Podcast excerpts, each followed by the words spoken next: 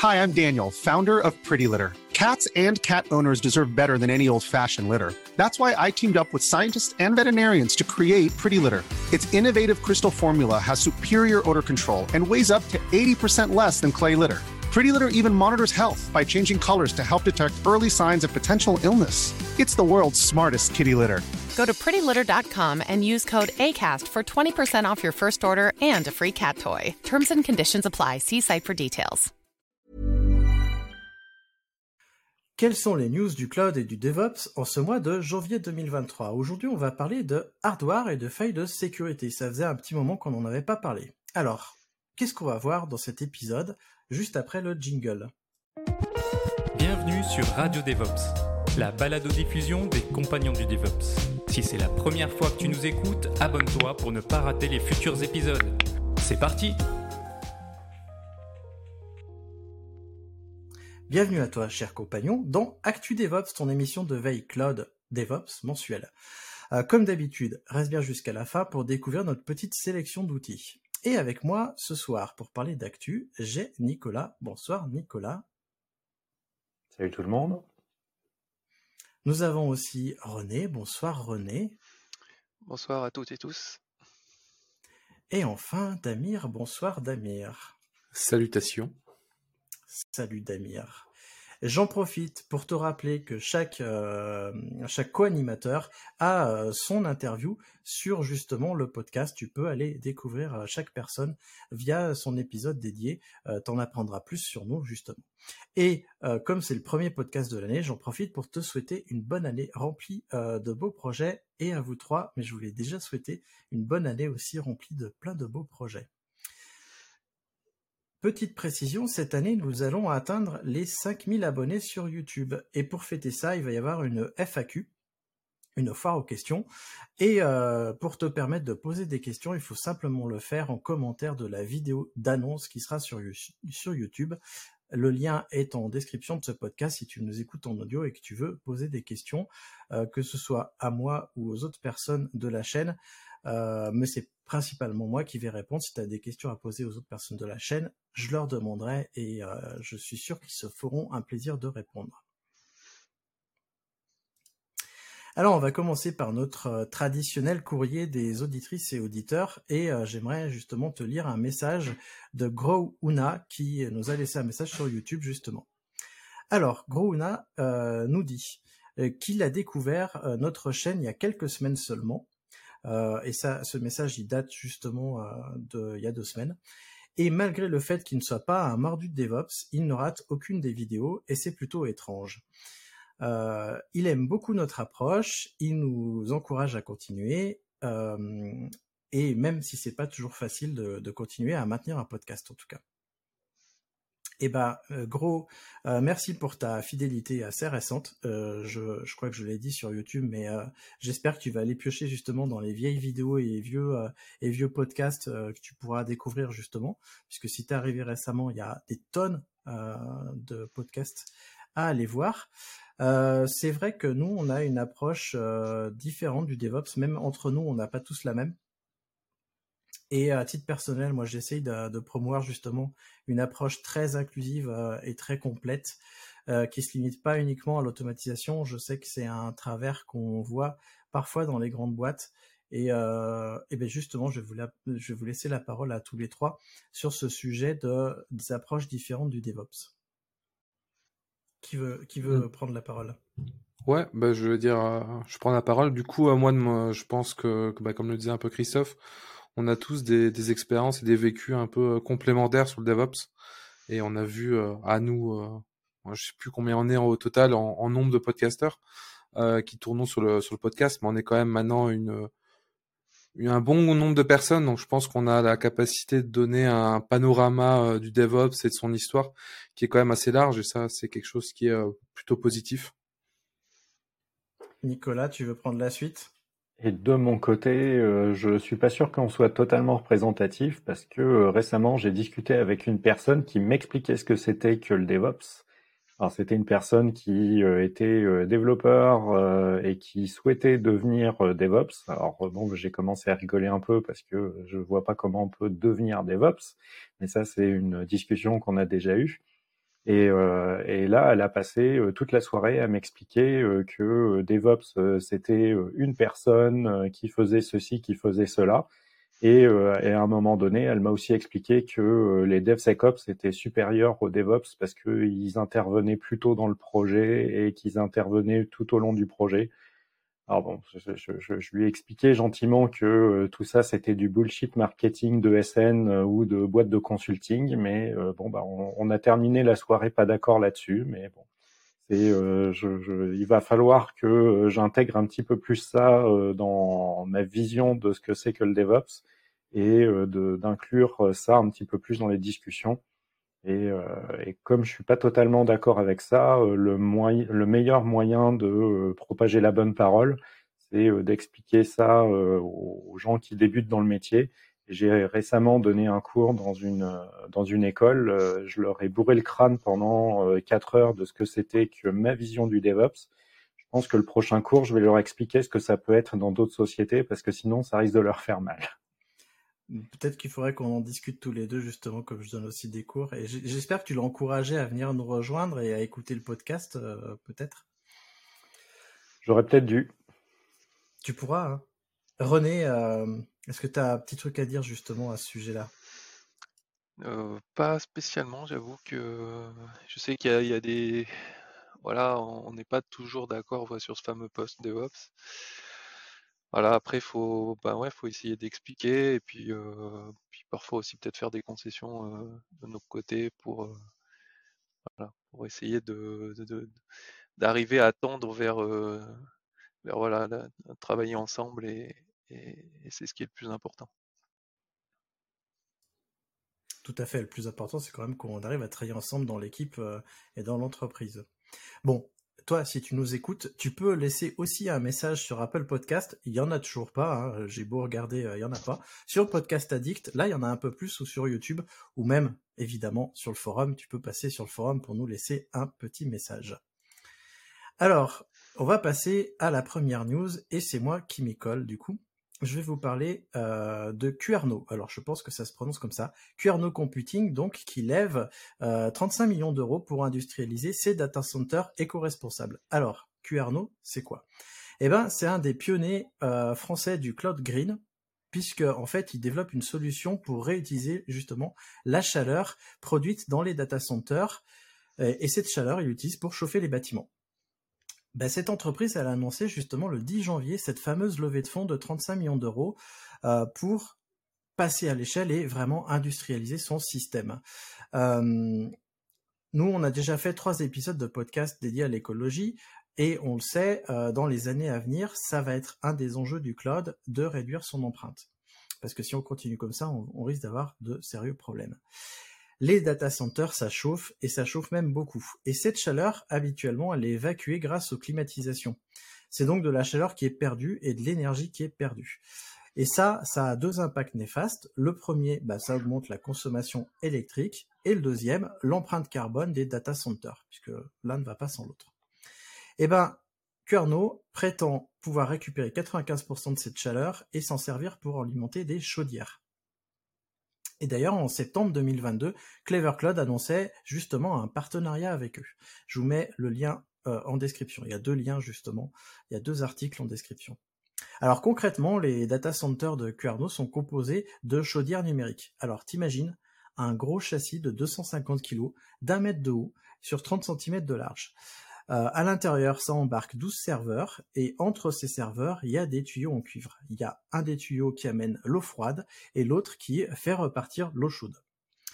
Euh, vu de l'extérieur, pour un plombier, c'est une chaudière. Vu de l'intérieur, pour un informaticien, c'est un rack de serveurs informatiques. Ça, c'est comment nous le résume Paul Benoît, le président et cofondateur de QRDO. Je sais pas si tu t'en souviens, mais c'est parti de simples radiateurs dans des logements sociaux, mais maintenant, les data centers sont directement implantés sur des sites avec de grands consommateurs de chaleur. Par exemple, l'un d'eux est dans le sous-sol d'un centre aquatique en Finlande et chauffe tout le bâtiment. Aujourd'hui, QRNO espère passer à l'échelle industrielle grâce justement à cette levée de fonds. Euh, côté déploiement géographique, le fournisseur de cloud qui se veut souverain se concentre sur la France et les pays scandinaves qui sont un peu à la pointe en termes d'économie d'énergie. Côté prix, il assure être déjà concurrentiel par rapport aux autres acteurs du cloud et vise à être quatre fois moins cher. Pour être honnête avec toi, je suis allé sur le site euh, j'ai pas vraiment vu euh, le, toutes les fonctionnalités euh, cloud qu'on pourrait voir. Par contre, il y a beaucoup de, enfin, si ça t'intéresse en tout cas d'aller louer des serveurs, ça peut être intéressant. Je sais pas quels sont quels sont vos avis justement là-dessus sur ce genre de news, Nicolas. Alors, je crois que ça se prononce Carnot exactement. Euh, moi, j'ai commencé à discuter avec eux par rapport à ma boîte, donc euh, CG Wire, et globalement, on traite beaucoup de vidéos et euh, sur le côté écologique, empreinte carbone, on se posait la question. Donc, on a envisagé de euh, d'utiliser des GPU pour réduire le, le, temps de calcul et donc euh, toute l'énergie consommée. Mais au final, la puissance brute est quand même utilisée. Et euh, on a été approché par Carnot et euh, on s'intéressait déjà pas mal à ça euh, à l'époque. Et en fait, il faut voir ça comme une grosse unité de calcul. Par contre, c'est pas fait pour mettre un serveur d'API ou des choses comme ça parce qu'il y aura pas beaucoup d'intérêt. Par contre, si vous avez des gros traitements du, du, traitement d'image, du traitement vidéo, tous les traitements d'intelligence artificielle qui pourraient bouffer du CPU, allez-y, euh, ça sera toujours plus intéressant que d'être dans n'importe quel autre data center qui ne fait que transférer euh, la chaleur euh, vers l'extérieur. Là, cette chaleur, elle est vraiment récupérée de manière utile. et je crois avoir entendu dire que le bassin olympique qui va être utilisé en 2024 va être chauffé par Carnot, avec les infrastructures olympiques qui vont être hébergées dessus. Donc c'est plutôt intéressant, je trouve. Et toi, René, t'en penses quoi? Ah bah moi je pense que c'est plutôt une bonne chose. Je suis pas sûr par contre que. Enfin, il me semble avoir vu une news aussi de Equinix qui faisait ça euh, sur un de leurs gros data centers français. Mais voilà, sur, sur le nouveau qu'ils ont qu'ils ont mis en place, je crois qu'ils pareil, ils, travaillent avec, euh, je sais plus si c'est une piscine ou voilà, enfin bon, la chaleur est récupérée euh, un peu de la même manière. Euh, bon, Equinix, c'est pas, c'est, pas français, ça c'est sûr.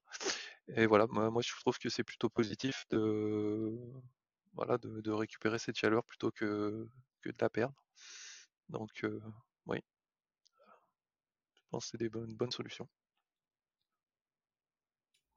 non, c'est euh, plutôt une bonne idée. Je connaissais pas du tout comme acteur. J'ai regardé, ils sont un peu vraiment spécialisés du coup dans, bah, comme disait Nicolas, le calcul un peu brut, quoi. Donc la 3D ou vraiment des, fermes de calcul euh, distribuées. Donc c'est un marché qui me semble assez niche en soi, mais je pense que, euh, que c'est une des solutions euh, pour, pour récupérer le maximum possible. Sachant que du coup, bah, ça réduit pas l'empreinte carbone du data center, ça réduit l'empreinte carbone du coup des chaudières indirectement, donc indirectement on va dire du data center. Mais maintenant c'est intéressant. Mais du coup, je me pose la question si on a si on a des calculs, on va dire de d'efficience carbone ou des choses comme ça. Et aujourd'hui, ils prennent pas en compte justement si on réutilise des choses. Moi, typiquement, ils prennent en compte la dépense d'énergie. Donc, imaginons ici une dépense d'énergie X. Euh, il y a le chat qui veut intervenir aussi. On a euh, une dépense d'énergie X qui est créée. Bah, le facteur principal, c'est souvent bah, de la réduire en fait, de, de baisser cette, facteur de, de dépense énergétique et là la réutiliser pour d'autres choses pour éviter les pertes bah, ça reste aussi un axe intéressant, mais j'ai l'impression que c'est pas forcément autant pris en compte dans les calculs. Donc euh, à voir si euh, à terme, quand on va avoir des outils plus perfectionnés pour euh, calculer l'impact écologique entre guillemets, on, va prendre en compte ces choses-là.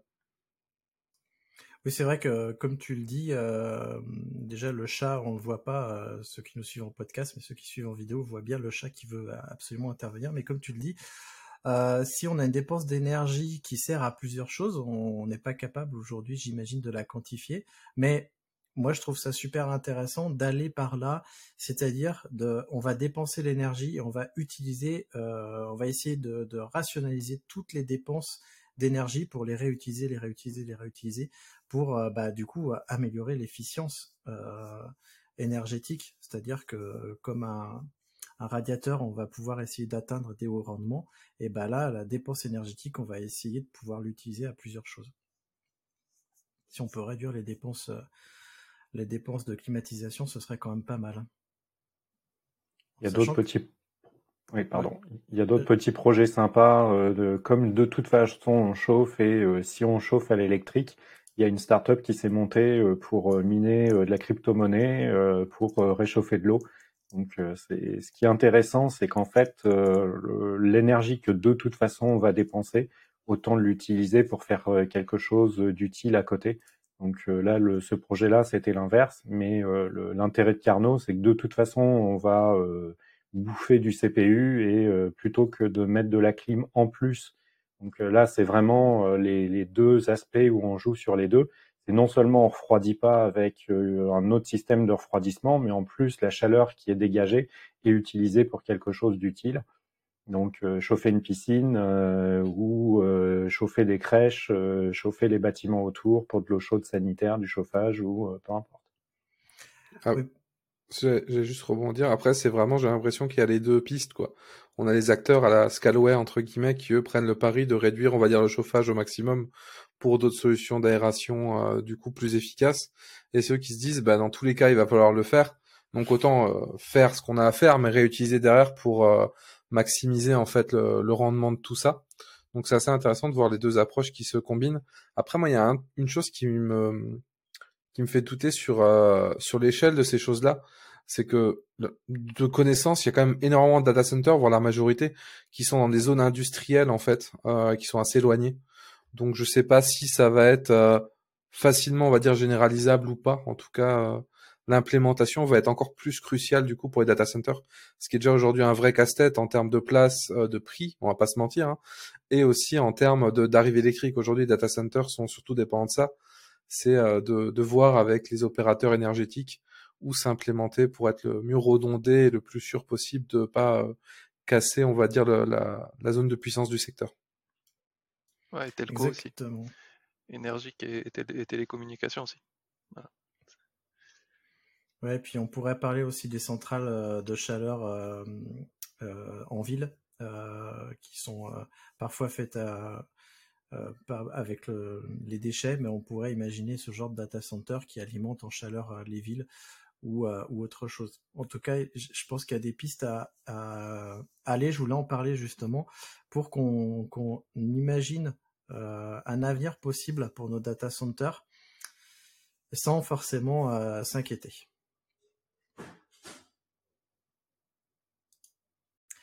Alors, René, tu vas nous parler euh, justement de hardware aussi et, euh, et d'économie d'énergie quelque part, parce que je crois savoir que cette architecture-là est un peu économe en énergie.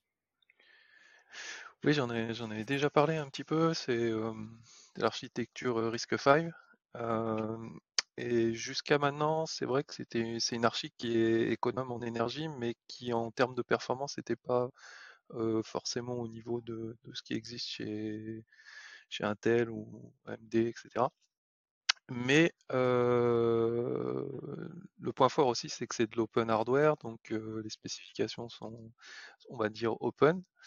Et euh, l'Union européenne, ben voilà, il y a une volonté quand même de débloquer des fonds. Donc là, on parle, c'est une news qui vient de l'usine de usine digitale, donc le, site en ligne, qui nous dit que l'Union européenne va débloquer 270 millions pour essayer de, ben, de faire progresser un petit peu euh, euh, la partie euh, performance, etc., avec des nouveaux processeurs autour de cette architecture-là, et aider l'écosystème à bouger vers ce type d'architecture pour du calcul, euh, du calcul HPC, donc High Performance Computing, donc ferme de calcul, calcul, etc., etc. Et donc voilà, c'est une initiative pour faire ça aussi de manière plutôt souveraine, c'est-à-dire avec des acteurs européens.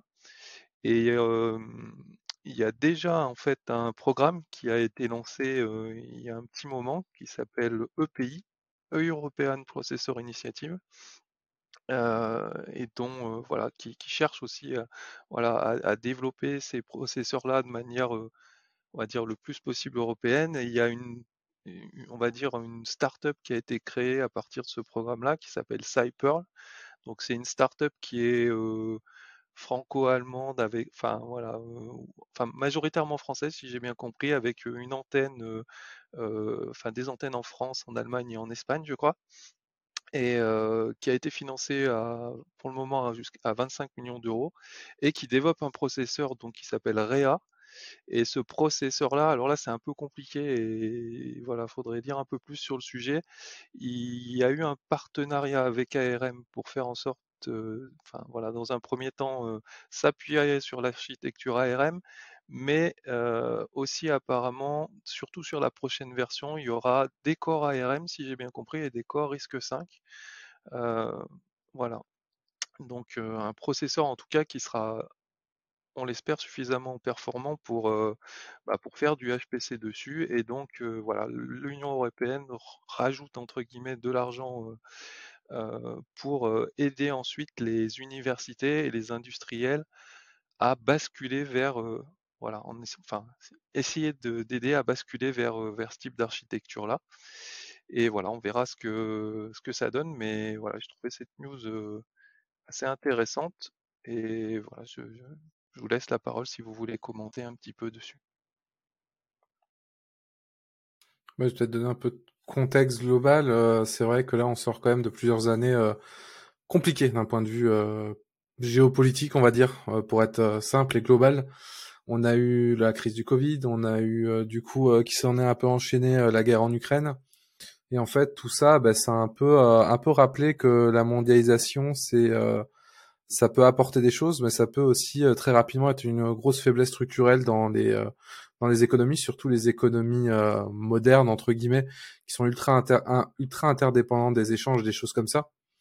Et ce qui est assez, assez fou, c'est qu'il y a eu vraiment, j'ai l'impression, il y a quelques c'était en 2022. Il y a eu l'année dernière, il y a eu vraiment un, des, des plans qui sont un peu euh, débarqués euh, de tous les côtés, notamment aux États-Unis, qui ont mis, euh, je crois, quasiment 300 milliards sur la table pour réapproprier, on va dire, la création des micro-composants sur leur territoire. En Europe aussi, il y a eu un plan un peu moins élevé, mais il y a eu un plan aussi. Là, on voit qu'il y a à nouveau un plan de soutien. Donc, on voit bien qu'il y y a vraiment des, bah, un gros intérêt qui est revenu, en tout cas sur la partie hardware, parce que la partie hardware, pour le coup, c'est pas le, c'est pas la chose qu'on peut euh, délocaliser en 10 minutes entre guillemets. Il faut les usines, faut les compétences pour euh, faire tourner les machines, etc.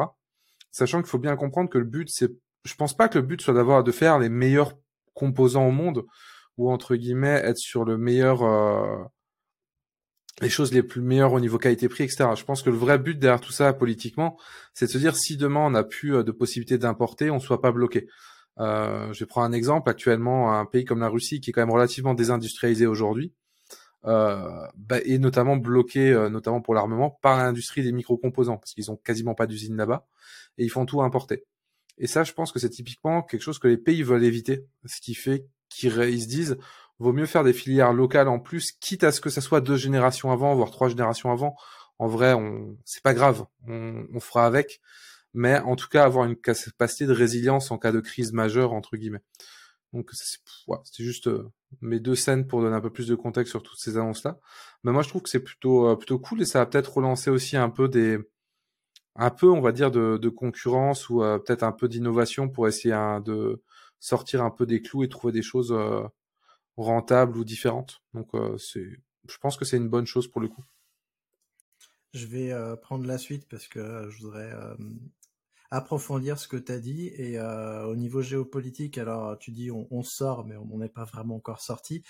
Euh, typiquement, aujourd'hui, on a des questions sur euh, quid de Taïwan et on sait que la Chine a une visée sur Taïwan et on sait qu'à Taïwan, il y a beaucoup de fondeurs, notamment toutes les puces de Apple, si je dis pas de bêtises, sont créées là-bas, enfin sont fabriquées là-bas. Et donc, s'il y a une guerre qui s'étend la Chine qui veut annexer Taïwan, qu'est-ce qui va se passer avec les, avec puces? Donc euh, c'est important de réindustrialiser, euh, puisque la mondialisation, ça marche quand il n'y a pas de problème géopolitique, mais quand il y a des problèmes géopolitiques, bah, on est un peu bloqué. Et moi je trouve que cette news est très intéressante parce que ça prouve déjà que l'Europe euh, tend à faire quelque chose, mais surtout prend la voie de l'open source. Et ça, je trouve ça que c'est peut-être le truc le plus intéressant dans cette news, c'est que euh, l'Europe décide de développer quelque chose en open source pour que tous les pays évidemment européens puissent en profiter, j'imagine. Mais pas que, pour peut-être montrer qu'on peut faire quelque chose avec le libre et donc voir si on peut sortir ou faire un pas de côté par rapport à ce qui est fait aujourd'hui, puisque ARM c'est pas libre, mais tout le monde peut fabriquer des puces sous licence et tout ce qui est AMD et Intel, par contre, c'est pas du tout libre du tout. Donc là, c'est c'est une bonne chose, je trouve, pour pour toutes ces puces là. Nicolas, je te laisse la parole du coup. Ah bah, je vais moi aussi compléter un petit peu sur Taïwan. En fait, très peu de gens le savent, mais si toutes les puces les plus entre guillemets critiques et plus vendues tu citais Apple, mais euh, je crois que Broadcom euh, et euh, compagnie sont toutes fabriquées là-bas. Parce qu'en fait, c'est Taïwan, c'est les seuls à savoir fabriquer au, alors je sais plus à combien on en est de, nanomètres.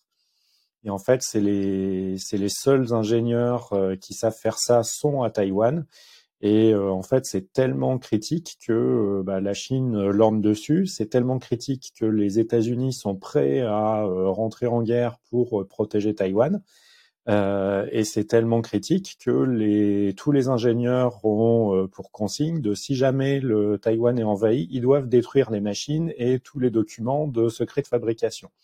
Donc on risque de, si jamais la Chine veut vraiment envahir Taïwan, ça risque d'être très marrant pour les années qui viennent. On va revenir euh, quelques années en arrière euh, pour euh, beaucoup de trucs. Donc nos iPhones vont grossir, nos ordinateurs vont grossir et ainsi de suite. Ils seront plus lents, ils vont plus consommer, etc. Et après, il y a le deuxième volet, c'est effectivement c'est le fait qu'on se réapproprie tous ces trucs-là. Je trouve que c'est une excellente chose parce que il y a encore une vingtaine d'années, on avait beaucoup de fabricants en Europe. On avait Nokia pour euh, tout ce qui était télécom. On avait euh, Thomson euh, qui faisait quand même pas mal de choses, que ça soit au niveau réseau, informatique et ainsi de suite. Et toutes ces boîtes-là, elles se sont fait racheter et la France s'est fait piller. Alors piller gentiment, hein, c'était c'était parfaitement conscient. on a récupéré du pognon, mais à quel prix? Parce que finalement aujourd'hui tout est fait là-bas. Et euh, je trouve que c'est pas mal que le, la tendance soit un petit peu en train de s'inverser.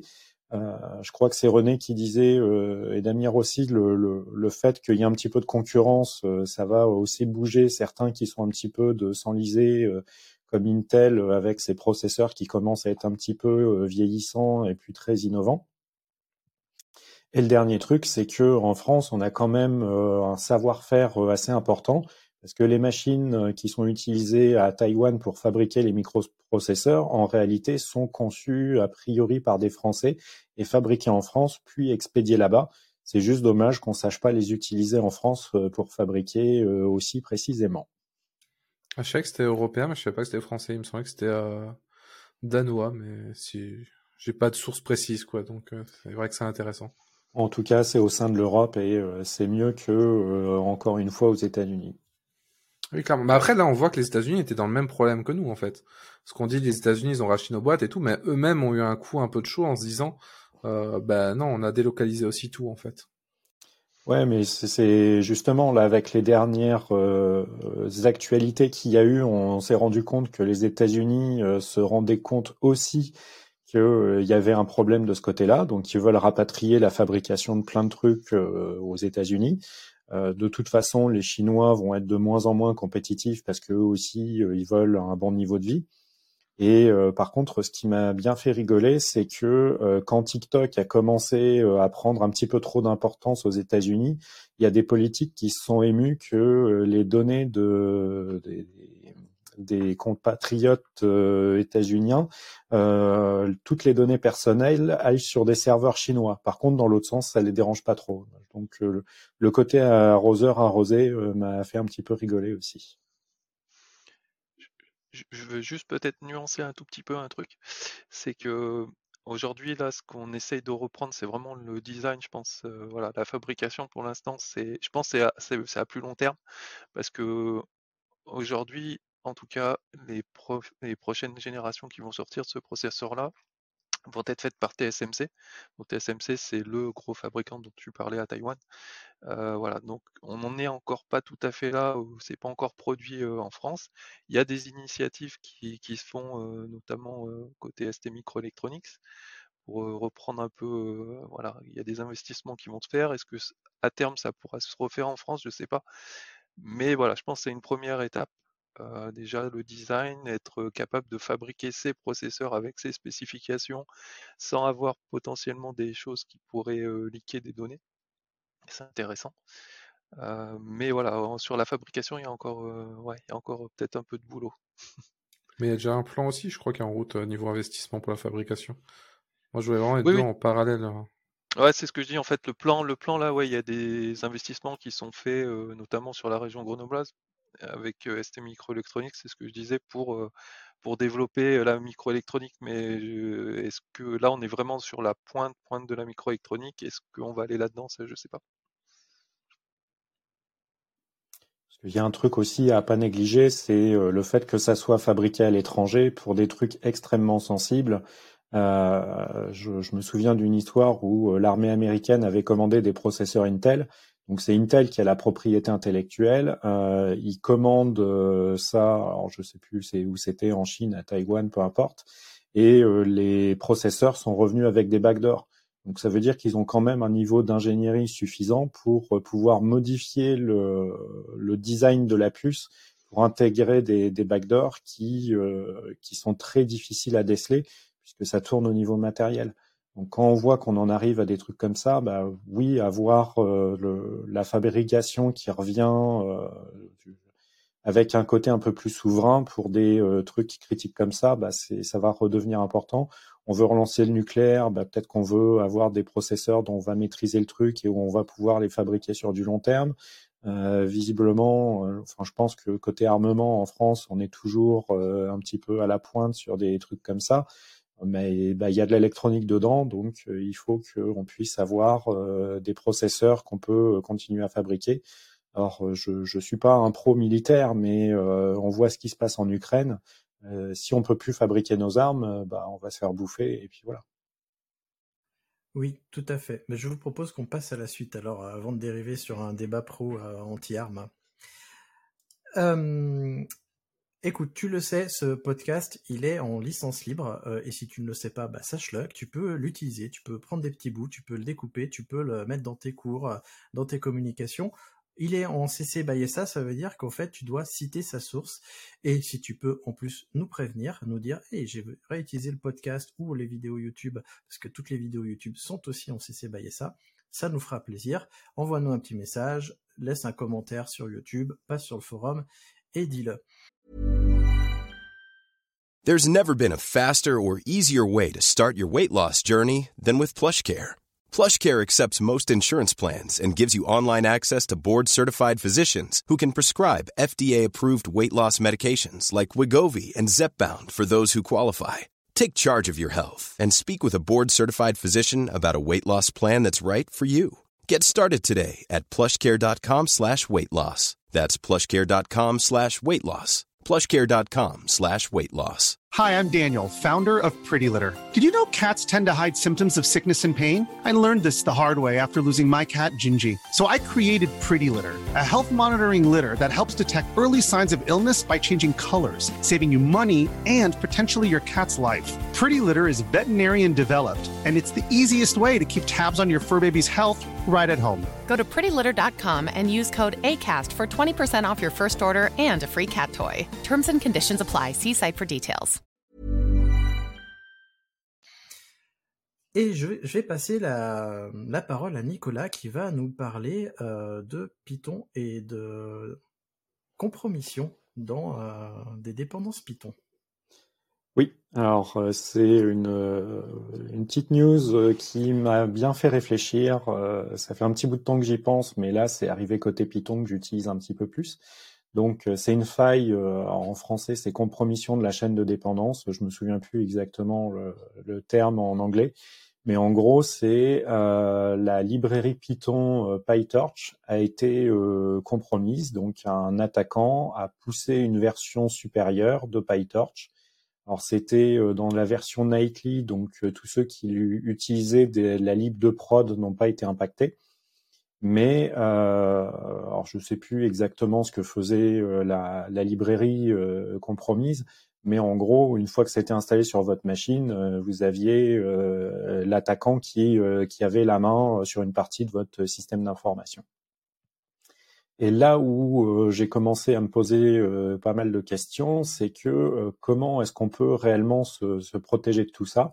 Et ça, ça, rentre dans mes bonnes résolutions de 2023 où je vais m'attaquer au sujet un petit peu plus sérieusement et euh, si j'en parle, c'est aussi que euh, je pense que le podcast, c'est aussi un bon moyen d'échanger entre nous. Et, euh, et, les news, c'est pas forcément des soucis qu'on a euh, totalement résolus. Donc, je, je, compte sur vous pour me donner quelques pistes. Moi, ce que j'ai commencé à identifier, c'est déjà, c'est bien travailler sur des versions spécifiques que vous avez déjà installées, que vous avez déjà validées, et vous installez toujours ces versions-là donc euh, en Python, vous faites un pip freeze, etc. Euh, dans l'idéal, euh, vous installez tout ça une bonne fois pour toutes dans une image Docker, vous faites un virtual env que vous zippez et ainsi de suite, et vous livrez une version entre guillemets binaire de, tout ça. Et comme ça, à chaque fois que vous réinstallerez votre votre produit, vous vous aurez pas des trucs qui viendront d'internet que vous n'avez pas maîtrisé. Et la dernière partie où je me demande comment euh, détecter ça plus facilement, parce que euh, le, but, c'est aussi de pouvoir mettre toutes les librairies à jour euh, régulièrement. Mais comment est-ce qu'on peut se prémunir d'une d'une librairie qui a été compromise?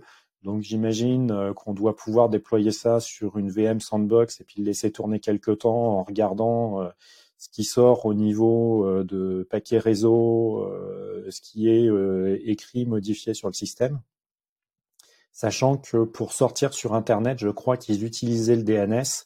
Donc, euh, autant vous dire que même si vous avez un firewall bien configuré, euh, euh, les données étaient correctement filtrées puisque ça passait par du DNS. Et toi, Damir, tu, ferais comment pour te protéger d'une attaque comme ça? Oula, il y a, plein de choses. non, c'est un sujet assez tentaculaire aujourd'hui, ce, genre de problématique, surtout que les dépendances ont tendance un peu à se multiplier. Euh, depuis quelques années. Pour moi, le, le plus important, euh, c'est déjà de d'être en, en, capacité d'avoir clairement en fait l'information de on utilise quelle librairie et où on l'utilise, tout simplement parce que c'est c'est on va pas se mentir, ça va être très rare de d'être euh, de que l'entreprise dans laquelle on est va être la première à détecter, on va dire, un problème avec une lib ou une faille de sécu. Il y a des gens qui sont experts là-dedans, etc. Donc à part si l'entreprise est activement dans le développement de cette lib, je considère qu'on est rarement les premiers. Donc euh, le premier point qui est important, c'est de savoir rapidement en fait euh, corriger une issue de ce type. Et euh, ça joue beaucoup là-dessus en fait sur la vélocité. Et pour le coup, il y a deux choses. La première, c'est de savoir identifier quelle, par exemple, image Docker utilise cette version et pouvoir du coup les rotate rapidement. Donc là, ça va être la capacité du coup bah, de time d'entre guillemets time to market dans le sens où combien de temps vous allez mettre à rebuild les, les images, etc. avec une version non vérolée pour euh, les mettre en, production. Ce que tu disais, euh, tu disais un truc qui est intéressant, c'est de, déclarer, on va dire, quelle version on veut utiliser. C'est mieux effectivement de déclarer quelle version on veut utiliser de, nos dépendances. À l'inverse, faut pas tomber en fait, parce que je vois souvent ça, faut pas tomber dans le dans l'inverse entre guillemets et set toutes les versions et finalement jamais update et jamais profiter des patchs y compris de sécurité. Donc il y a un vrai équilibre à trouver là-dessus. Si jamais vous faites du set de version, faut pas ça doit pas être un set qui doit être entre guillemets contraignant. Vous devez pouvoir le mettre à jour euh, régulièrement. Ouais. Je vais légèrement reformuler. En fait, quand je dis euh, verrouiller les versions, c'est au moment où on l'installe, on est sûr que sur une version qu'on va pousser en prod, on a exactement les mêmes versions de toutes les libs. Mais par contre, effectivement, dans le process, c'est à chaque fois qu'on pousse une nouvelle version, c'est bien vérifier que toutes les libs ont été mises à jour, parce que vous avez des mises à jour de sécurité qui vont probablement venir avec. Alors bon, potentiellement une faille aussi, et c'est ça qui me chagrine un petit peu. Mais oui, il faut bien mettre à jour très régulièrement. Mais du coup, euh, ouais, euh, c'est bien, mais je précisais surtout ça pour nos auditeurs, c'est quand même quelque chose qu'on voit assez souvent malheureusement. Et, euh, et aujourd'hui, pour moi, c'est ça la sécurité, c'est surtout de la réactivité. Il y a, j'ai accepté qu'on pourra pas contrôler totalement toutes les dépenses, etc. Si on a vraiment des choses critiques, etc., on va pouvoir un peu mettre potentiellement du sandboxing avec des bah, sur des antivirus ou même de l'analyseur dynamique, etc. On doit pouvoir le faire, mais ça reste quand même rare d'avoir la possibilité de faire ça. Pour moi, la réalité, c'est plus qu'on découvre des failles très souvent, et on le voit bien dans ce podcast. Hein. On, en, parle quand même assez régulièrement. Euh, la, vraie question, c'est en combien de temps on la corrige, en combien de temps on identifie, et euh, bah, qu'est-ce qu'on fait aussi? Parce que typiquement, ça va être ça, ça va être se dire demain, si vous avez une faille de sécurité, bah, comment ça se passe? Euh, Ça, il faut vraiment que le process soit clair, parce que si, imaginons, vous avez un process critique, vous faites une appli euh, qui euh, touche à des données, euh, données personnelles, ce qui est quand même important. Si l'appli là est compromise, il faut que vous soyez en capacité très rapidement d'identifier l'impact, de communiquer avec les bonnes personnes, de mettre un plan pour corriger ça, un plan pour voir qu'est-ce qui s'est passé. Et en fait, toutes ces étapes-là, ça peut paraître logique, mais quand on est dans l'incident, c'est compliqué de savoir à qui reporter, etc., qui va être responsable de l'analyse de sécurité, etc. Donc là, ce que je conseillerais, c'est pas forcément faire une pros qui soit hyper formelle en mode ISO 27001 avec une checklist ou si la personne elle est absente, euh, ben on abandonne. Non, mais au moins de faire des, des checklists, juste des checklists très simples en mode faut contacter telle personne, contacter tel truc et d'avoir une gestion d'incident en fait qui soit bien prévue pour remédier à ça. Et surtout euh, de travailler un maximum possible la communication, que ce soit en interne ou en externe. Typiquement, si jamais en interne il y a beaucoup d'équipes de développement, il va falloir arriver à communiquer assez facilement et aussi à faire que la, la correction de cette euh, de cette issue entre guillemets de ce problème de sécurité soit le plus simple possible pour qu'elle soit faite le plus vite possible. Mais pour moi ça pour moi, c'est ça les points les, les plus importants. C'est vrai que niveau détection, etc., je suis pas forcément celui qui est le plus euh, avancé, on va dire. Euh, mais c'est un point qui est, très intéressant. Je sais pas si Christophe, tu as d'autres euh, techniques. Ouais, alors je vais, euh, vais pas remettre une pièce dans la machine sur versionner vos, dépendances, mais quand même, c'est important. vous pouvez utiliser des outils que moi j'ai pas encore utilisé, mais comme Renovate qui vous permet de scanner vos dépendances vous proposer des issues pour les mettre à jour automatiquement. Ça, ça peut être une solution. Moi, je vais mettre une pièce dans la machine de l'intégration continue euh, pour euh, vous encourager, euh, toi qui nous écoutes, en tout cas t'encourager à mettre de l'analyse statique de code. Et tu peux utiliser des outils comme par exemple Trivy pour analyser ton code. Trivy, ça analyse et du code applicatif et des conteneurs et ça permet d'aller se brancher sur une euh, une base centralisée de CVE donc de, failles de sécurité reconnues et de te remonter dans ton intégration continue s'il y a des failles de sécurité. Évidemment, il faut que la faille, en l'occurrence celle dont a parlé Nicolas, soit connue. Ça, c'est évident. Mais une fois qu'elle est connue, hop, ça te remonte une euh, info et toi tu peux corriger derrière. Et euh, comme l'a dit Damir, si tu es capable de corriger et de déployer une nouvelle version rapidement, et ben dans ce cas-là, tu as, fait euh, une grande partie du, du travail. Parce que ce qu'il faut bien se dire, c'est que jamais on sera à l'abri de tout ça, parce qu'à un moment donné, il y aura toujours un problème et on va toujours envoyer en production un truc euh, qui va euh, qui va être corrompu. Par contre, si on est capable de réagir rapidement, c'est bien. Et je vais laisser la parole à René. Bah, je vais vais pas redire ce qui a été dit, je vais juste mettre une petite pièce dans le côté développement. il y a aussi, on peut aussi agir un petit peu en essayant de limiter les dépendances. Alors, pas toujours facile, hein, d'accord, et puis ben, aussi bien choisir ses dépendances, prendre des librairies qui sont bien maintenues. voilà, ça, c'est, ça, ça, ça, va aider. Alors, quelqu'un a rajouté un outil dans les notes, là, je viens de le voir. Nicolas, tu veux en parler? Ouais, c'est moi et du coup, euh, je vais conclure euh, là-dessus si ça vous va bien. Euh, je dirais que ça, ça, fait justement partie des, des, des, process DevOps. Donc, on automatise, on collabore et le but, c'est que, comme le disait Damir, que entre le moment où on a détecté et le moment où ça soit corrigé en prod, le temps soit le plus court possible. les process, bah, c'est aussi du, du DevOps et puis même si vous êtes ISO, euh, c'est un petit process, euh, ça coûte rien et ça va vous préparer votre, votre truc.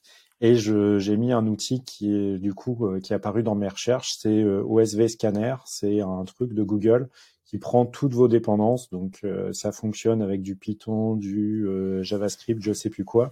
Et en fait, euh, vous mettez votre fichier de lock qui verrouille toutes vos versions et ça va aller chercher s'il y a déjà des CVE qui ont été découvertes dessus. Et ça va aussi essayer de vous sortir dans l'ordre critique, important, et ainsi de suite. C'est assez proche du coup de ce que fait Trivy, en effet, j'irai regarder les deux. Donc tu auras euh, tous les outils qu'on a cités dans les notes de l'émission.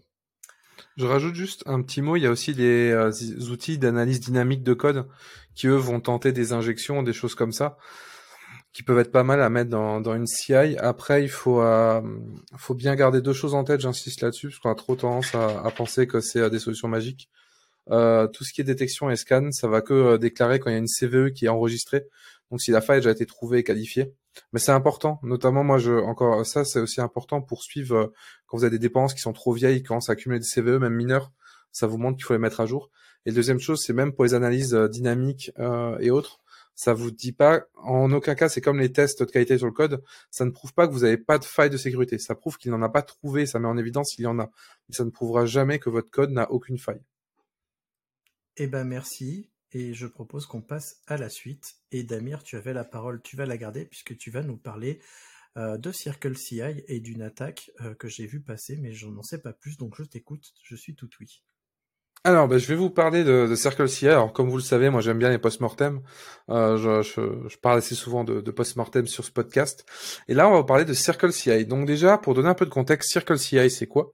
C'est une solution de CI, euh, comme il en existe beaucoup, sauf que celle-ci est entièrement euh, du coup sous forme de SaaS. Donc du coup, il n'y a pas d'auto-hosting ou de choses comme ça. Et c'est une solution qui est assez populaire parce qu'elle a pas mal de qualité, elle fonctionne plutôt bien. Et euh, en rentrant du coup euh, de vacances et en commençant la, nouvelle année euh, en espérant une année calme, beaucoup de personnes ont eu la mauvaise surprise de recevoir un communiqué assez urgent dans leur mail de la part de Circle CI pour leur expliquer qu'il y avait eu un incident de sécurité et que pour l'instant, ils ne pouvaient pas trop communiquer dessus, mais dans le doute, euh, faudrait faire une rotation de toutes les tous les variables d'environnement qu'ils utilisent ou tout ce qu'il y a comme secret qui soit renseigné dans la dans leur CI. Euh, ce qui est quand même un travail qui peut très vite s'avérer assez grand entre guillemets, surtout de tout identifier, de tout euh, être sûr de tout euh, révoquer et mettre à jour, parce qu'il n'y pas que changer la clé, il faut aussi révoquer l'ancienne. Donc, ce qui fait que c'est un, c'est pas la meilleure manière de commencer l'année. Et après ça, on n'a pas eu, on n'a pas eu de nouvelles pendant quelques jours avant d'avoir une communication du coup euh, complète qui est euh, qui est tombée il y a il y a pas si longtemps et qui nous a donné un peu en fait euh, l'envers du décor et qu'est-ce qui s'est passé. je vais essayer de résumer un peu la totalité. C'est un peu compliqué parce qu'il y a pas mal de choses et après on va essayer d'en tirer un peu ce qui est intéressant. Donc globalement, c'était du coup en fin de fin d'année, donc le 30 de mémoire si je me trompe pas sur la date. Tout tout tout tout tout tout ils ont eu en fait le 29, excusez-moi. Le 29, ils ont eu une alerte euh, comme quoi il y avait une activité suspecte sur un compte, en tout cas euh, sur un compte d'employé. Donc ils ont commencé à investiguer, etc. Ils se sont très rapidement rendus compte que euh, bah, leur employé, l'employé là en fait avait subi un, son ordinateur a subi une attaque et surtout un virus qui avait arrivé à récupérer un token SSO, token SSO qui avait déjà été validé avec la double authentification. Donc du coup la double authentification n'a pas été utile sur ce coup-là. Ce qui fait qu'à partir de là, en fait, ils ont réussi, de ce que j'ai compris, à intégrer euh, une application tierce malveillante pour récupérer du coup des datas et euh, bien sûr des secrets. Donc ils ont bien dit que leurs data étaient euh, chiffrées et, au repos, mais pour le coup ils ont dit que bah, les clés aussi avaient possiblement été compromises, ce qui est un peu plus embêtant pour pour eux. Donc une fois qu'ils ont un peu euh, fait le point là-dessus, ils ont communiqué le 4 en disant on a de très sérieux soupçons, donc on demande à tous nos clients de mettre à jour nos clés. Pendant ce temps, eux, ils ont euh, fermé tous les comptes euh, de l'employé qui avait été piraté. Et ils ont enchaîné du coup sur une série d'opérations qui sont importantes. Et c'est là, en fait, si je fais le lien avec l'actualité précédente, que je dis, c'est important dans les moments-là en fait, d'avoir un process qui soit connu et surtout que personne ne soit perdu, que tout le monde sache qu'il a à faire. Ils ont commencé à révoquer les tokens d'API. Ils ont surtout réduit en fait euh, le nombre d'employés à un nombre qui soit le plus petit possible. Et euh, ils ont fait eux-mêmes une rotation des clés de leur côté, une rotation des machines aussi. Donc ils ont euh, ils ont remis à jour, ils ont ils ont les machines, etc. pour être sûr qu'il n'y avait pas potentiellement de backdoor ou de choses comme ça. Et ils ont contacté après tous leurs partenaires, y compris leurs partenaires commerciaux, pour faire de même de leur côté. L'employé avait les droits d'administrateur, ça aussi c'est important. Il en avait besoin pour son métier, mais il les avait. Donc euh, ça, on va dire, c'était un peu le jackpot pour la personne qui a récupéré le token. Et sur le coup, une fois qu'ils ont fait ça, bah, ils ont commencé à investiguer. Ils se sont rendus compte qu'en fait, l'attaque euh, avait commencé euh, un peu plus tôt. Elle avait été compromise le 16 décembre. Et il y avait une phase d'exploration qui avait commencé du coup le, 20, le, le 19 ou le 20 décembre. Ou euh, du 19 au 22 décembre. Donc une phase d'exploration, c'est là où l'attaquant va globalement essayer, je suis pas expert cybersécurité, je de vulgariser, hein, il va essayer en fait de voir ce qu'il peut faire avant de rentrer en fait dans le vif du sujet et il va essayer de comprendre un peu euh, les dépendances entre chaque chose pour aussi éviter de, bah, de prendre un système d'alarme ou autre directement. C'est comme si un voleur par exemple, il fait le tour d'une maison, il repère les caméras. C'est à peu près ça. Donc, ce qui est pour moi intéressant du coup dans cette attaque, euh, c'est que déjà, bah, la double authentification, euh, même si c'est une très bonne pratique, il faut absolument faire, elle n'est pas miraculeuse non plus. Euh, c'est pas quelque chose qui vous met hors de danger de tout. Encore une fois, il faut en avoir conscience. La deuxième chose, c'est que l'attaque, en fait, moi personnellement, je trouve que la réaction était un peu longue. On a quand même une alerte qui signale plus ou moins la compromission d'une activité suspecte sur un compte euh, le 29 et au final, on a vraiment une réaction, une réelle réaction le 4. Alors, mon point, c'est que je pense qu'avec les vacances et la nouvelle année, il y a potentiellement eu du sous-effectif, des choses comme ça, et ça a plus ou moins été euh, temporisé. Mais c'est vrai que c'est un peu dommage en fait, euh, et ça. Est-ce que après c'était désiré par l'attaquant de s'attaquer durant ces périodes de fin d'année, je ne sais pas. Mais ça montre là-dessus peut-être une potentielle faiblesse dans les organisations, des périodes où ben, il y aura moins de personnes présentes, ce sera plus du best effort. Et au-delà de ça, encore une autre chose qui est intéressante, c'est que l'utilisateur, il avait tous les droits. Là, on, quand on parle aujourd'hui hein, en fait de, de ces problématiques-là, je parle souvent d'IAM et des choses comme ça. C'est pour ça que des choses comme l'IAM sont, euh, sont très utiles. C'est qu'on va limiter un maximum, on va pouvoir limiter un maximum les droits des personnes. Et là encore, une chose qui est assez intéressante et assez euh, inquiétante entre guillemets, c'est qu'au final, ils ont pu utiliser plusieurs jours son token. C'est-à-dire qu'il n'y a pas d'expiration courte. Alors quand je dis une expiration courte, euh, je, je demande, je dis pas qu'il faut faire une expiration toutes les heures, mais rien qu'une expiration, bah, tous les jours, donc au bout de 7 ou au bout de 8 heures pour être sûr que ça rentre dans la journée de travail, ça aurait été quelque chose qui aurait peut-être un peu limité les dégâts. Et, euh, et du coup, Suite à suite à ça, ben, ils disent aujourd'hui que la situation elle est rétablie, euh, que tous leurs partenaires ont, ont changé leur secret, en interne ça a été fait aussi, ils ont identifié la source, etc. Donc pour le coup, ça a l'air plutôt résolu, mais en tout cas le retour est intéressant, même si je trouve ça un peu dommage euh, qu'une entreprise qui gère des données si sensibles, parce que la CI aujourd'hui c'est quelque chose qui gère des choses très sensibles, celle qui va pousser les artefacts qui sont en prod, etc. Euh, est mis un peu trop de temps à mon goût en fait à réagir et aurait au moins pu avertir les clients avant, même si c'est pas quelque chose de simple, notamment au niveau euh, expérience client pour le coup. C'est pas une mince affaire euh, de renouveler tous les tokens et j'ai vu que pas mal de gens ont un peu euh, galéré là-dessus, ce qui est potentiellement normal. Du coup, je sais pas si vous, est-ce que vous utilisez Circle CI et si vous l'utilisez, est-ce que vous avez eu une super, un super début d'année? Alors moi, dans mon cas, je l'utilise pas directement, mais j'ai un client qui l'utilise et euh, justement, on en parlait euh, et je lui ai direct répondu. Bah, tout le monde me demande pourquoi j'utilise pas euh, de SaaS pour faire ce qui est CD, donc continuous deployment, parce que qui dit déploiement dit accès à la prod.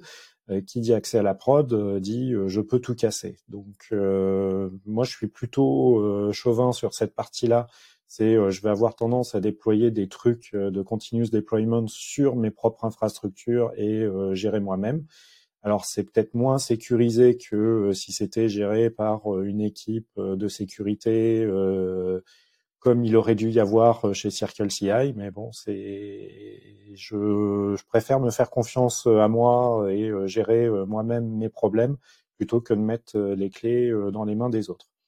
Moi, ce qui m'a le plus choqué, c'est que euh, pour avoir euh, creusé un petit peu, j'ai pas trouvé d'API pour mettre à jour les secrets. Donc, euh, parce que mon client me dit, bah, je fais quoi maintenant? C'est bah, simple, tu vas regarder pour mettre à jour tous tes secrets et les gérer via Terraform ou un autre outil. Et en fait, il n'y a pas d'API. Donc, pour mettre à jour tous les secrets, il faut aller le faire à la main. Et pour un outil comme critique comme ça, je trouve ça aberrant qu'on soit obligé de faire des choses comme ça à la main. Je sais pas si euh, toi, Christophe, euh, dans ta CI, tout est automatisé et comment tu gères ça? Ouais, alors tout est automatisé dans, nos CI. alors après, euh, quand je conseille des clients, nous, notre CI, c'est plus simple parce que maintenant, on maintient notre propre usine logicielle, donc c'est nos runners à nous. mais en tout cas, nos clients ou les audits que je fais sur GitLab, en l'occurrence, mais ça s'applique a priori à toutes les CI qui ont cette possibilité-là, c'est de mettre en place leur propre runner. Sur GitLab, c'est possible d'utiliser donc les runners qui te soient fournis par le SaaS ou d'utiliser tes propres runners. Euh, et donc pour les trucs critiques, euh, c'est pour ça que j'aime bien en effet utiliser euh, mes propres runners, même sur les sur les plateformes SaaS. je crois que GitHub Action, on peut mettre nos propres runners. Je me demande si CircleCI, ce n'est pas possible de le faire autrement. L'autre solution, puisque tu parles des secrets, c'est d'héberger tes secrets en dehors de la solution SaaS et d'avoir euh, soit un Vault, soit un, Passbolt, soit un Bitwarden, etc. On a fait un épisode dédié là-dessus. Je t'encourage à aller le voir d'ailleurs à ce sujet. Le dernier truc, c'est euh, quand on est dans un contexte euh, hors déploiement en mode push. Je fais du GitOps en mode push ou pull. Euh, typiquement dans Kubernetes, je, n'aime pas laisser à l'intégration continue le loisir de déployer. Je préfère que ce soit un outil tiers, comme par exemple Argo CD, qui vient chercher les infos et qui déploie sur le sur l'agrégat Kubernetes, puisqu'il fait lui-même partie de l'agrégat Kubernetes. Je préfère faire ce genre de choses. Et euh, sur euh, la partie euh, CircleCI, j'ai pas grand chose à dire. j'ai beaucoup utilisé CircleCI avant. Je trouve que c'est un très bon produit. mais bon, là, je crois que Damir a beaucoup, presque tout dit. Donc, je vais laisser la parole à René. Moi, j'ai pas grand chose à ajouter. Je trouve pas ça si lent par rapport. Enfin, je trouve que le temps qui qualifie bien, que ce soit une attaque, etc., qui mettent en place un peu la com et tout ça, je ne trouve pas en plus, vu la période, je trouve pas ça si long au niveau du temps de réaction, mais bon, voilà. Je suis peut-être un peu chiant, mais je en fait, je m'imagine vraiment la criticité de, quelque chose comme ça. Et c'est le genre de solution, si on paye, c'est justement bah, pour avoir un niveau de, sécurité qui est, de suivi qui soit quand même on va dire top tiers, euh, parce que quand on l'héberge, c'est aussi prendre le risque, comme disait Nicolas, la sécurité est moins bonne, même si le risque est un peu dilué, parce que bah, y a moins d'intérêt à attaquer juste la CI de Nicolas que la CI de, de centaines d'entreprises. Mais c'est après, c'est une balance de, risque hein, pour le coup qui euh, qui existe. Et c'est là aussi, euh, si je rebondis, Christophe il parlait du coup de d'Argo CD, il y a aussi Flux CD, mais on peut se dire, un autre manque aussi qu'il y a, c'est typiquement, moi, il y a quelque chose qui me manque depuis que je fais moins d'AWS, c'est beaucoup de machines. Moi, sur AWS, il y avait le système d'instance profile et de choses comme ça, où en fait, vous pouvez assigner des droits à vos machines ou à des droits à vos aux produits que vous utilisez, ce qui fait qu'à d'un niveau sécurité, vous ne gériez pas des clés en fait. Et euh, ça, c'était bien plus sécure entre guillemets et euh, bien plus euh, pratique à l'utilisation en fait que, que d'autres systèmes pour le coup. Et je regrette qu'on n'ait pas d'alternative à, ce type de solution. Eh ben, je vous propose qu'on passe à la section des outils. Et donc, c'est moi qui vais commencer puisque je vais vous parler d'un outil alors que je n'ai personnellement pas testé, mais que je prévois de tester dans les euh, semaines, mois à venir. Il s'appelle euh, ReviewDog. Euh, ReviewDog, c'est en gros le meilleur ami de vos revues de code. En gros, c'est un outil qui va pouvoir s'interfacer euh, avec tout un tas d'outils d'analyse statique de code, de linter, etc. Et il va automatiquement aller publier des suggestions de code dans les merge requests, les pull requests, etc. puisque ça marche avec GitHub, GitLab, Bitbucket et apparemment beaucoup beaucoup de produits. Et ça a l'air de faire beaucoup de choses et de s'interfacer justement avec beaucoup de, d'outils. Et euh, quand je suis allé voir le dépôt, j'ai trouvé ça assez intéressant pour justement me dire, bah, je vais en parler déjà dans Actu DevOps et je vais tester ça pour voir si ça peut pas améliorer euh, le temps de nos revues de code, parce que c'est vrai que parfois, nous, on passe pas mal de temps à redire des choses qui sont qui sont parfois juste dans les linters. Est-ce que vous utilisez des outils justement qui vous facilitent la revue de code tous les trois? Bah, pour le coup, pour tout ce qui est linter, etc., euh, ou même, euh, même pour parler plus généralement tout ce qui est euh, YAML, moi, ce que ce qu'on a tendance à faire aujourd'hui, c'est on va mettre tout dans des pré-commits.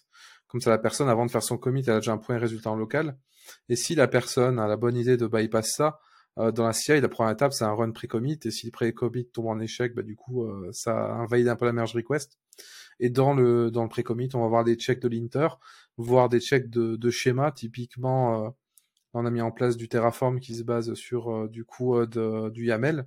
Bah, il y a un schéma qui définit le fonctionnement, les données du YAML et il va vérifier du coup bah, les différentes, que les différents types sont respectés, que la nomenclature soit respectée, toutes ces choses-là, et en, du, tous les linters, etc. derrière. Donc pour le coup, ça me suffit pour l'instant. Là, j'ai un peu du mal à voir. Euh, ça va, c'est un gros projet qui fait plein de choses, mais dans le détail, j'ai du mal à voir exactement ce que ça fait pour le coup. Nicolas? Ouais, alors moi de mon côté, j'ai une expérience euh, un peu mitigée. C'est euh, pour tout ce qui est nouveau projet, effectivement, mettez des trucs comme ça en place et faites en sorte d'avoir aussi du, du pré-commit, comme le disait Damir. Euh, nous, on fait beaucoup de Python et euh, on fait en sorte d'utiliser Black, qui est un système de formateur automatique. Et euh, là, c'est un petit peu comme en Go où tu fais Go FMT, ton code est formaté et il est formaté pour tout le monde de la même manière. Et ça, je trouve que ça apporte pas mal de qualité au code. Alors des fois, on se retrouve avec une indentation un petit peu bizarre parce qu'il fait en sorte que tout tienne en un maximum de caractères, mais bon, euh, et par contre, euh, pour des outils comme ça qui te poussent dans ton GitHub sur un vieux projet, euh, sur une vieille base de code, à chaque fois que tu vas faire un commit, tu vas te retrouver avec 50 messages. Et bon, bah, au bout d'un moment, tu regardes même plus les trucs. Et, et je trouve dommage que ça, que du coup, ça soit mis en place sur certains repos parce que le, plus tu as d'informations inutiles, moins tu regardes et finalement, ça sert plus à rien. Je ne sais pas si toi, René, tu as, une expérience similaire. Euh, non, j'ai pas forcément grand-chose à ajouter. Je voulais juste dire que je suis assez d'accord avec. Euh, enfin, je voulais juste dire euh, l'utilisation de Black pour Python, Go, FMT, enfin ce genre d'outils. Moi, je suis assez fan parce que ça. Peut-être que le formatage n'est pas le plus approprié tout le temps, mais au moins il est commun à tout le monde et ça évite les discussions sans cesse avec parce que le formatage du code, tout le monde a son avis. Et pour le coup, euh, ouais, je suis assez fan. Ça coupe court un peu à pas mal de, discussions qui, qui sont pas les plus intéressantes. Et encore mieux, mettez ça dans la configuration de votre projet, comme ça tout le monde a les mêmes normes. On peut avoir des normes différentes suivant euh, les projets en fonction de l'évolution des, des normes dans la boîte mais euh, et, et, en général, c'est même intégré dans, dans vos éditeurs. Euh, moi, j'utilise Vim, ça fonctionne. Avec VS Code, ça va fonctionner. Et euh, dans ma boîte, il y en a un qui utilise VS Code, deux autres qui utilisent VI. Tout le monde a les mêmes règles et du coup, il y a moins de guéguerre sur bah tiens, t'as mis deux espaces au lieu d'un tab, ce qui est un petit peu stérile comme discussion sur le fond. Surtout à se poser la question quand on démarre un nouveau projet. Après, le problème, c'est quand on a un projet existant un peu conséquent, là, c'est souvent impossible de. Très compliqué d'intégrer ces outils-là, malheureusement. Ou alors ça pourrit ton historique parce que euh, tu fais un Big Bang et euh, à chaque fois que tu veux faire un git blame pour remonter euh, à l'historique du, du problème, bah, tu vas très souvent retomber sur le Big Bang parce que bah, c'est à ce moment-là qu'on a modifié toutes les lignes. Mais bon, c'est potentiellement euh, quelque chose qui peut être fait euh, de temps en temps. Nous, on l'a fait dans, dans, ma boîte sur, euh, sur le projet principal, open source. Donc, si vous voulez aller voir ce que ça donne, il doit y avoir un commit type Big Bang. Mais c'est vrai qu'après, sur, sur du long terme, ça améliore les choses. Eh ben merci. René, tu vas nous parler d'un autre outil. Oui, alors c'est un petit outil sans prétention, mais une petite astuce qui m'a qui m'a pas mal dépanner. J'ai la malchance de fait d'avoir, enfin la malchance, je sais pas si c'est la malchance, mais j'ai un portable avec une disposition de clavier un petit peu, comment dire, particulière.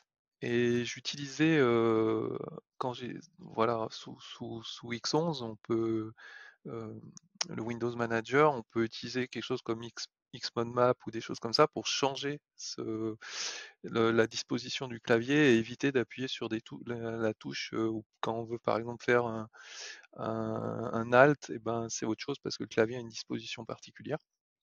Et, en fait, le souci, c'est je suis passé à donc à Wayland il y a un petit moment et avec Wayland, les outils qui étaient pour X fonctionnaient plus très bien ou plus du tout.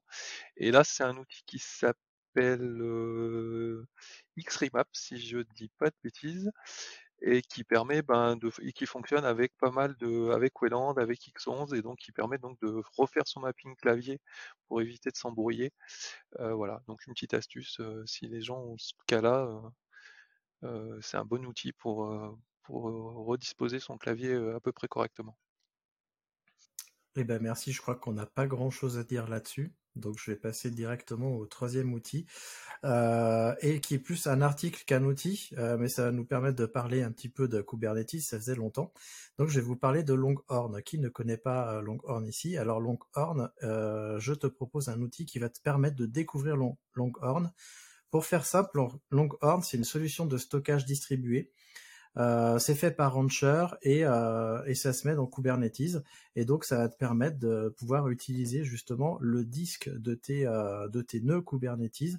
Et donc on va aller et c'est ça qui m'intéresse le plus on va aller vers l'hyperconvergence c'est-à-dire que tes nœuds donc tes, tes machines qui font tourner ton, ton agrégat Kubernetes tu vas pouvoir mutualiser eh ben, le processeur, euh, la RAM et le disque. Et euh, du coup, je trouve ça assez intéressant. Alors, je l'ai personnellement pas mis en place, mais ça fait un moment que je suis euh, le projet.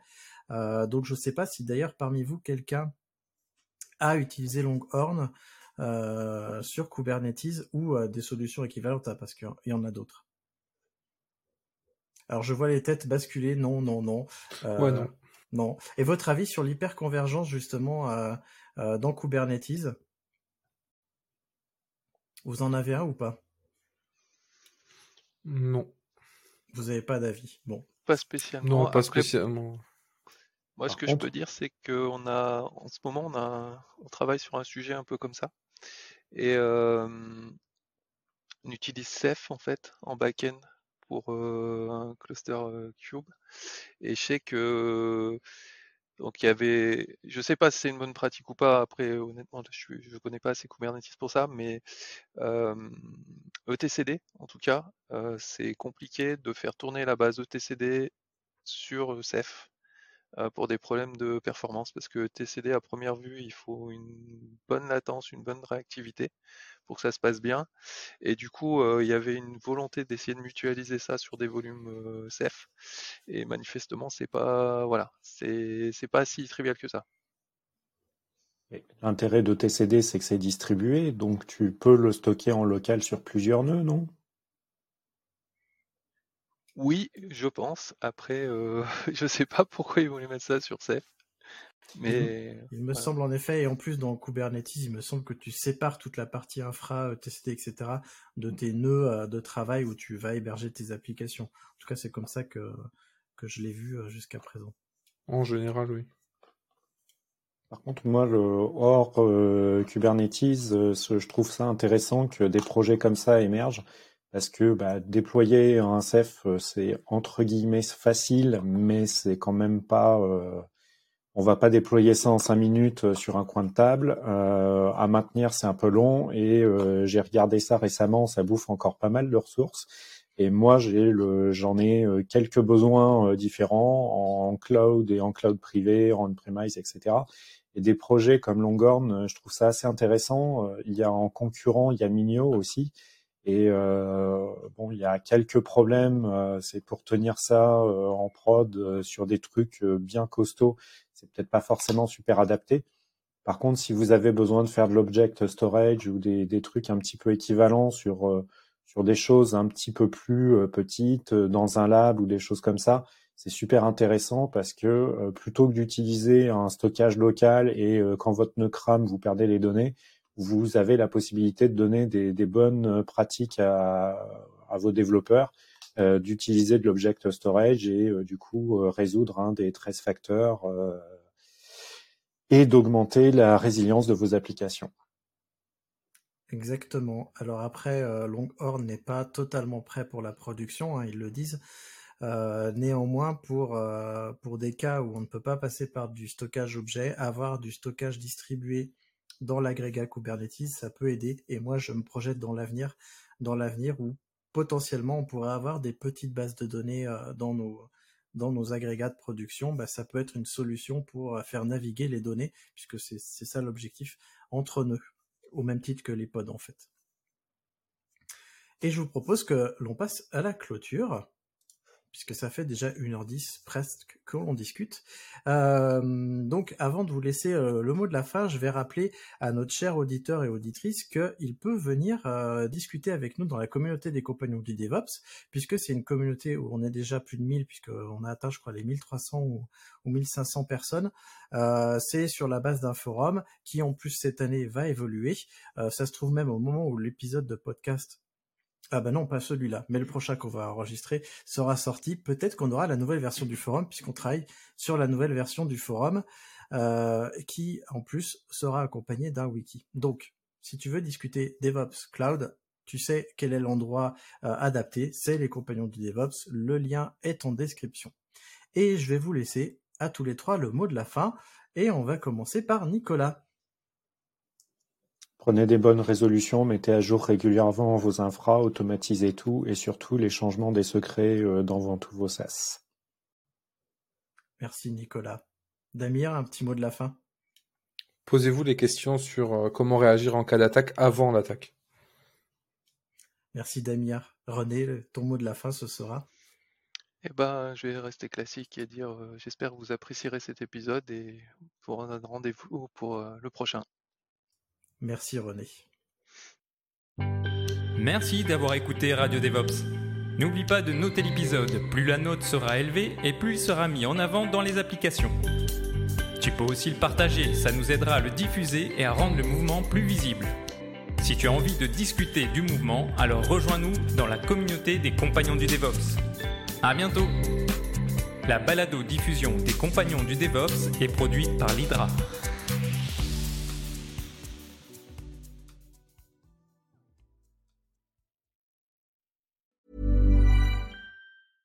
Hey, it's Paige DeSorbo from Giggly Squad. High quality fashion without the price tag. Say hello to Quince.